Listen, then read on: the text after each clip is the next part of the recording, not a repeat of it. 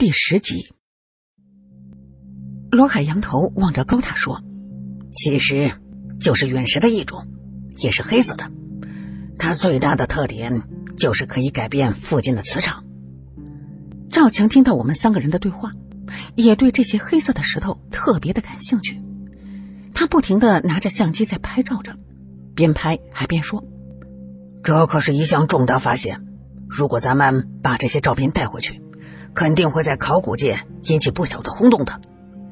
此话一说，却听刘子平却是一脸的鄙夷的道：“考古界，真是可笑。请问在场的诸位，哪一位是考古界的呀？”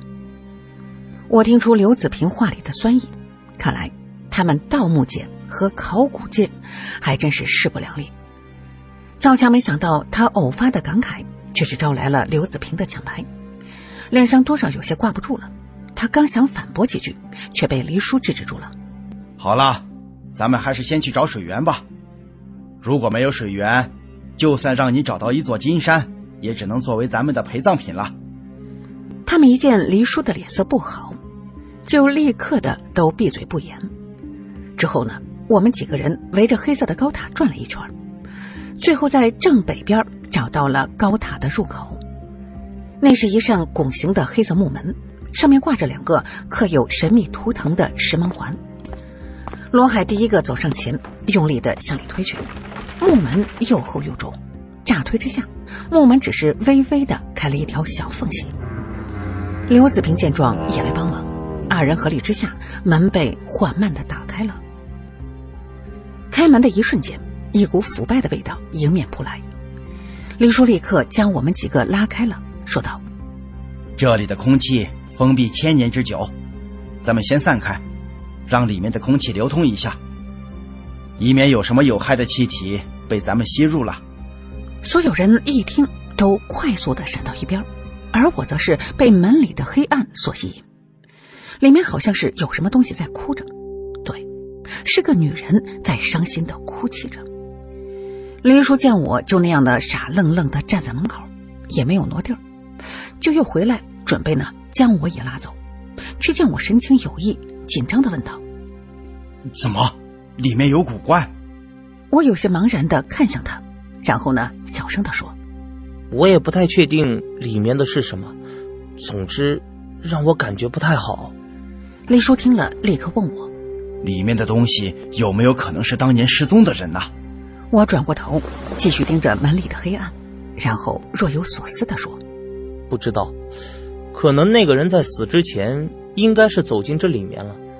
半个小时之后，罗海在门口小心的试探了一下，可以了，里面长期不流通的死气已经应该散的差不多了。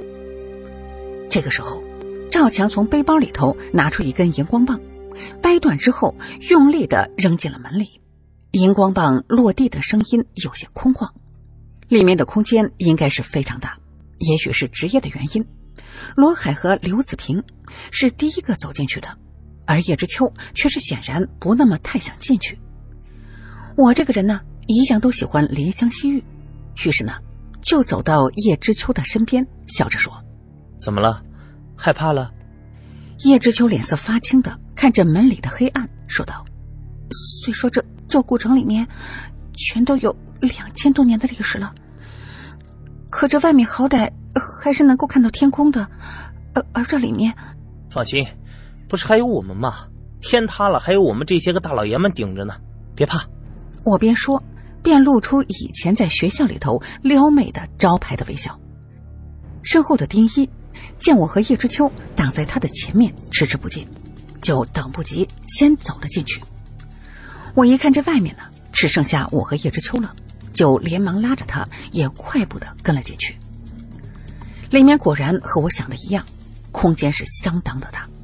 一走进去就是一个空旷的大厅，借着荧光棒发出来的青绿的幽光，可以看清大厅的地面也是用那种黑色的陨石铺成的。人站在上面，感觉脚下有阵阵的寒意向上翻涌着。这这里面好冷啊！叶知秋抱着肩膀说：“这很正常。”毕竟这里已经有两千多年没有一丝阳光照进来了，肯定阴气重一点。总之，大家都多加小心，特别要注意脚下。李叔边说边用狼眼手电照着荧光棒所触及不到的区域，罗海也用手电四处的照着，像是在找着什么。突然，他看向刘子平，然后抬手指向西边的一个角落。刘子平马上就明白了他的意思，忙从身上取出一个火机，朝着罗海指的方向走去。我也看向了那个方向。发现原来那里有一个造型古怪的灯台，刘子平走过去之后，将灯芯点燃，接着就听到砰砰几声，竟然同时点燃了大厅里的其他的多盏的台灯，瞬间，整个空间变得灯火通明。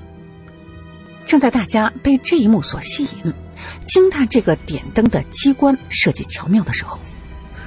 就听到我身边的叶知秋突然的发出一声惊叫：“啊，是谁？谁在那儿？”这一声可是了不得，这里呢本就空旷，说话都有回音而叶知秋站的呢离我是最近的，他突然这么一叫，吓得我本能的就往丁一的身后躲。其实不只是我，估计在场的每一位都被他吓得是不轻，可是呢，却只有丁一很淡定的一动不动。众人都转身看向叶知秋，只见他脸色发青，嘴唇发颤，一只手指着大厅的正东边，半天也说不出话来。大家立刻的看向他手指的方向，接着，我们就都看到了一幕无比的诡异骇人的场景。就见大厅的正东方的位置之上，赫然坐着一个人，那是一个女人，一个穿着大红嫁衣的女人。那个女人一动不动的坐在那儿，就像是早就等着我们上千年一样。当我看到她的那一刻，心里那种莫名的悲伤再次出现了，疼得我好像心都揪在一起，一股浓烈到极致的悲伤，让我有着一种想哭的冲动。在如此诡异的地方，突然出现这样一位穿着大红嫁衣的女人。这心理承受能力低一点的人呢，肯定会被吓得不轻的。可是黎叔和罗海他们都不是一般人，自然都非常的镇定。他们一个个都仔细的观望着，不敢轻举妄动。时间一分一秒的过去了，我发现这个女人还是一动不动，对于我们的出现没有任何的反应，而且呢，她头上罩着红色的盖头。让我们根本无法看清她的样子。她，她应该不是活人。罗海第一个打破了沉默。李叔点点头：“嗯，的确，她的身上没有一丝人气，只是这身穿着太诡异了，大家都要小心点。”罗海毕竟是一个盗墓的高手，什么样的死尸他没见过呢？他从身上拿出随身带着的一根甩棍，用力将甩棍甩出之后，慢慢的走向那个诡异的新娘。所有人都因为太紧张而屏住了呼吸，可是呢，几个人的心跳却是因此加快了不少。在这么寂静的空间里，我能清楚听见大家伙逐渐加快的心跳声。我实在是受不了这种氛围了。于是呢，就想跟着罗海一起上去去看看那个女人，可是刚一动就被丁一给拉住了。情况不明，你的身手还是不要贸然上前的好。我白了他一眼，虽然心里头多少有些不服气，可是理智告诉我，他说的没错。就我这战五渣的水平，如果真遇到什么危险，肯定呢瞬间就成炮灰了。丁一虽然拉住了我，可是他自己却和罗海一起慢慢的靠近了那个诡异的红衣女人。小心点啊！看着他们一点点的靠近，我的心里头开始变得不安起来。与此同时，就在罗海手里的甩棍快要挑开了那个女人的红盖头的时候，突然从身后传来一个急促的声音：“不，不要碰她！”所有人一惊，赶紧回头看向了声音的出处。发现竟不是我们这一行人当中的任何一个。几个人中，黎叔的眼力最毒了，他一眼就发现有一个黑色的人影正站在灯光所不及的角落里。谁在那里？出来！黎叔大喝一声，人影身形一顿，显然呢有些犹豫，不过最后呢还是慢慢的从黑暗之中走了出来。当我看到这个人的样貌时，心里无比的惊骇，于是我马上转过头看向黎叔，发现他的表情和我是差不多。那是一个戴着眼镜的中年男人，身上穿着一身的蓝灰色的帆布工作服，他的脸色略显苍白，皮肤因为脱水有些干裂了。你是谁？怎么会在这里出现？又为什么不让我们碰碰他呢？赵强小心的问。中年男人声音有些虚弱的说：“我，我是一名科考队员，在出来找水的过程之中，和自己小组的队员走散了。后来又遇到超强的风暴，就迷失了方向，最后走到这里。我我是是我是想在这里找一些能喝的水补给。”赵强他们听这个中年男人这么一说。似乎呢，对他多少就放下了一点戒心了。可是我却是依然很震惊的看着李叔，但是呢，他却摇头，示意我先不要轻举妄动。我的心里的震惊到了极点，可是表面上还要假装淡定的说：“这位大叔，请问你为什么说这个女人不能碰呢？”中年男人推了推鼻梁上的眼镜。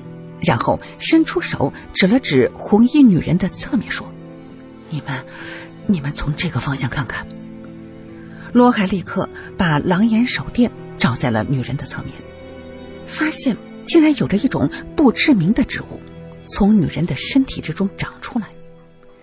那细细的藤蔓一直蔓延到女人盖着红盖头的脸上。这这是什么东西？罗海吃惊的问。中年男人拿出包里的笔记本，低头翻了几页，然后呢，抬起头来对我们说：“这是一种很古老的白垩纪时期的孢子植物，通过寄生于动物体内，完成整个生命周期。你们看，那个伸到女人盖头里的藤蔓上，应该呢就是处在休眠期的孢子。如果一旦有物体……”触碰到那个盖头，它就会立刻喷出孢子来。人体一旦感染，就会在十二个小时之内死亡。之后，尸体就会像是这具女尸一样千年不腐，直到有其他的动物出现，再次碰触尸体，喷出新的孢子，完成整个生命周期。所有的人听了之后，都是一脸的后怕。还好刚才罗海没有碰到那个红盖头，不然就我们大家现在所站的距离，应该是没有一个人能够幸免。你是怎么知道这种植物会杀人的？赵强一脸疑惑的问。中年男人又推了推脸上的眼镜，说：“我我是一名生物学家，这是我的专业。虽然我也是第一次在现实之中见到这种植物。”可是呢，从这里的壁画上来看，我的猜测肯定是没有错的。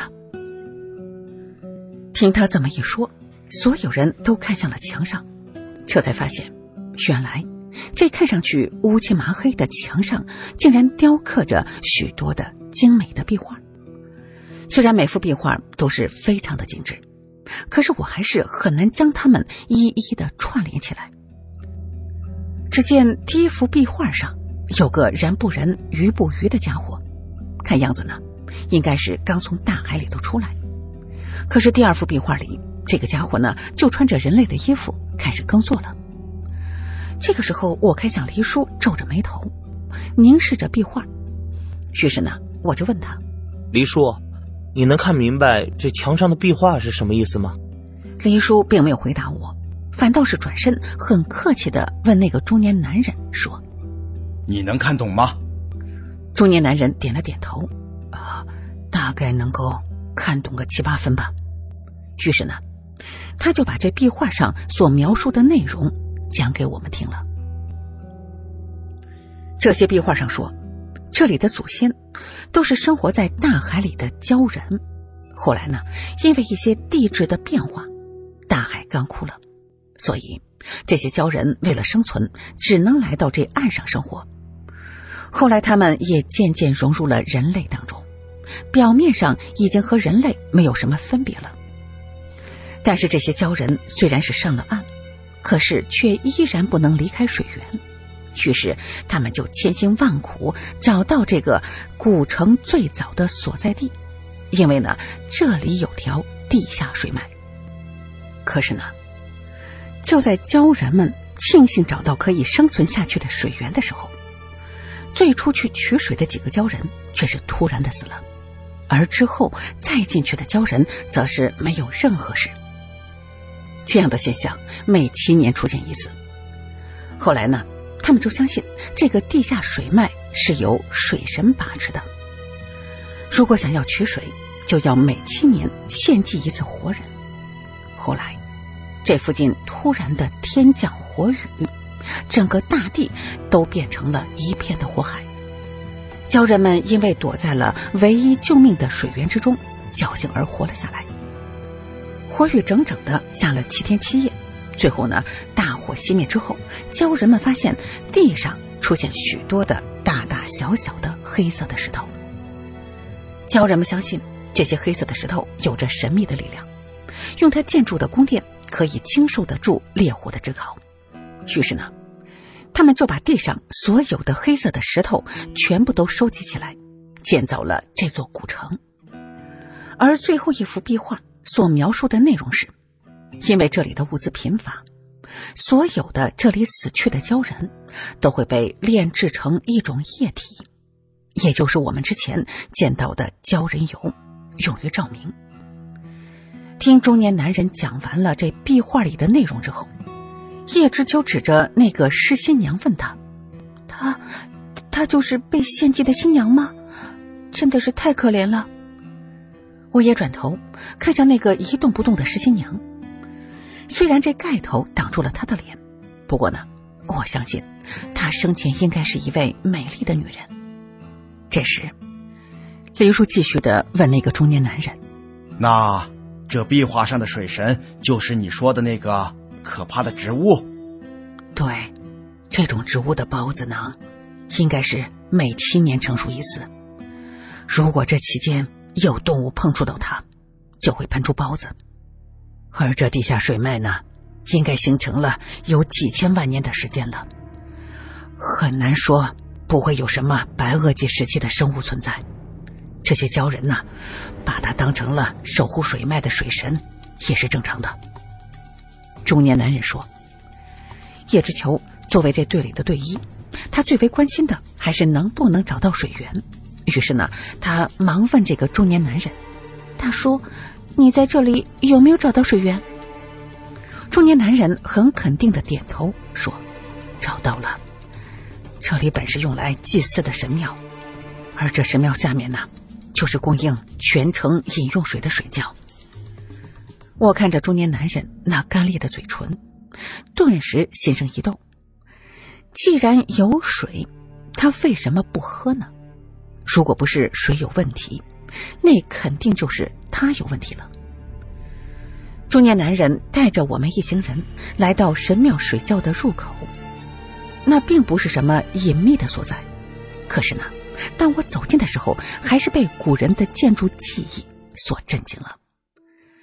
只见这个足有篮球场大小的水窖，水面则是平静的，宛如一片镜子。人一走进去。就会顿时感到一阵阵的寒意逼人，想必这里的水温应该是非常的低。突然之间，我的心里头一紧，那种熟悉的感觉又一次的回来了。只是呢，这一次却是有些不同。我没有看到任何的画面，却竟是能够听到数不尽的声音在窃窃私语着，其中有男有女，有老有少。一时间让我有些神志恍惚了。